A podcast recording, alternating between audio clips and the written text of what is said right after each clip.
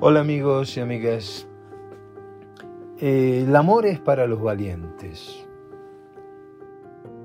Por lo menos si querés salir bien librado y si querés que ese vínculo prospere. Como decía el poeta, es una flor que está al borde de, un precipicio y hay que irla a buscar. Mm, cuando digo valiente, no me refiero a a no tener nada de miedo. No, no me refiero a, al personaje psicopático, sino a enfrentar eso que te produce temor. Tengo miedo de que me dejes, pues lo voy a enfrentar. Voy a ser menos dependiente, voy a aceptar lo peor que pueda pasar, sin humillarme. Eh, cuando cuando amamos eh, sin ese dejo de cobardía, eh, podemos entender la definición de Krishnamurti, cuando dice el amor es ausencia de miedo, porque estoy en paz, porque estoy tranquilo. Y precisamente algunos sostienen que la trascendencia, la espiritualidad llevada a su máxima expresión es la ausencia de miedo. Pero en un contexto de bondad.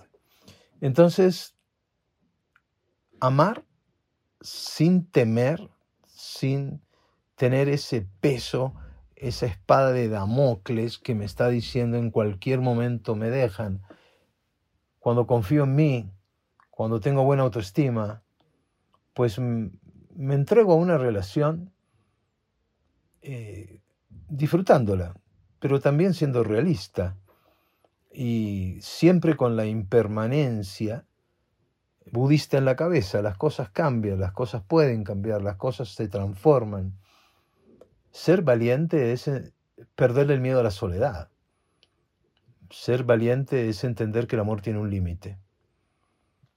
Ser valiente es tratar de manifestar mi coherencia dentro de la relación.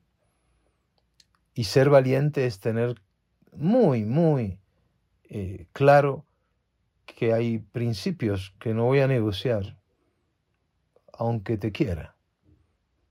Entonces la valentía, mírenla siempre con esa capacidad que tenemos de enfrentar el miedo, aunque nos tiemblen las piernas, aunque sentamos, sintamos la adrenalina que va a salirnos por las orejas, es esa capacidad del guerrero, de, luchar aunque sienta miedo, pero también es la capacidad del, del guerrero de renunciar, de deponer las armas, porque descubres en un momento dado que esa batalla o esa lucha no es tuya, ya no es tuya, ya no te interesa. Estás con una pareja regular o con una pareja que te, que te te, lastimas psicológicamente, eh, vivís asustado o asustada, pues quizás estés en el lugar equivocado, quizás tengas que deponer las armas, quizás hay que quemar los barcos y decir, me voy. Tienes que tener esa opción en la cabeza, porque si no la tienes por miedo, vas a negociar con tus valores más sentidos. Y ahí lo que va a pasar es que después te vas a corromper. No te vas a poder mirar al espejo, te vas a sentir como que te vendiste. Nada justifica que, ni siquiera por amor, que tengas que venderte al mejor postor.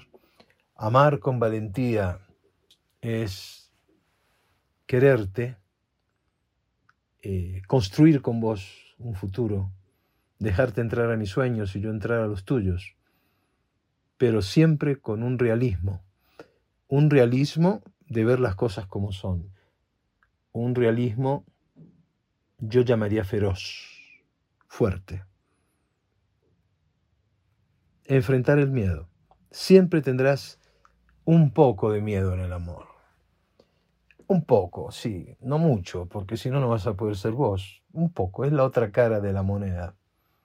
Eh, piénsalo y a ver si desarrollas esa capacidad que, que se opone a la cobardía que llamamos nosotros el valiente o la valiente.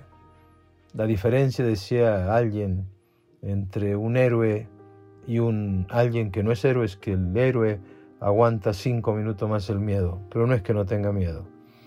A no ser que quieras enredarte con Aníbal Lecter o con Dexter, ¿no? Bueno, piensa en esto. Chao.